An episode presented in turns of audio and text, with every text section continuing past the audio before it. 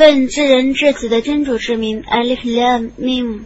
这是从全世界的主将士的经典，其中毫无疑义。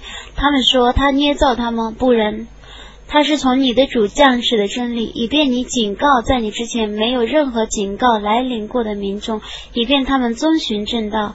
真主曾在六日内创造天地万物，然后升上宝座。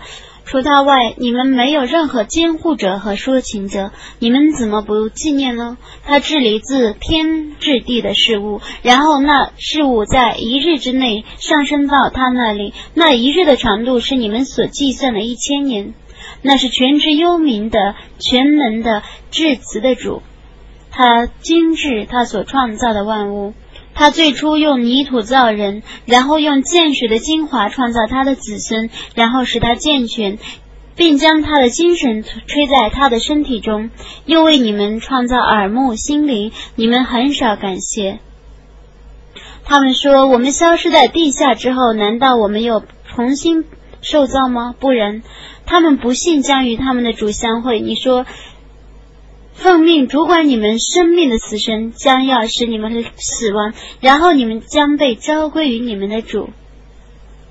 假若你看见犯罪者在他们的主那里垂头丧气的说：“我们的主啊，我们已经看见了，听见了，求你让我们转回去，我们将做善事。”我们却是确信者。假若你看见那种情况，假若我抑郁。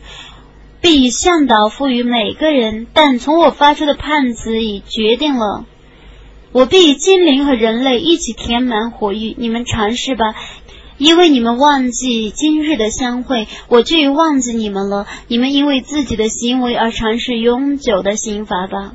信仰我的迹象的只有那等人，别人以我的迹象劝诫他们的时候。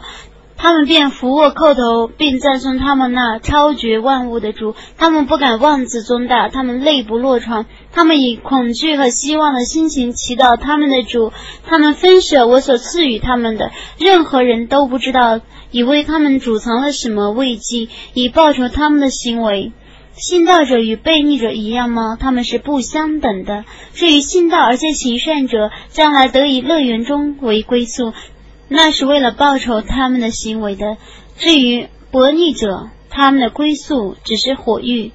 每当他们想要逃出，都被揽回去。有声音对他们说：“你们尝试以前你们所否认的火刑吧。”在最大的刑法之前，我必使他们尝试最近的刑法，以便他们悔悟。有人以主的迹象劝解他，而他不肯听从。这样的人，谁比他还不义呢？我必然要惩治犯罪的人。我却已把经典赏赐谋杀，所以你们对于接受经典不要陷于犹豫中。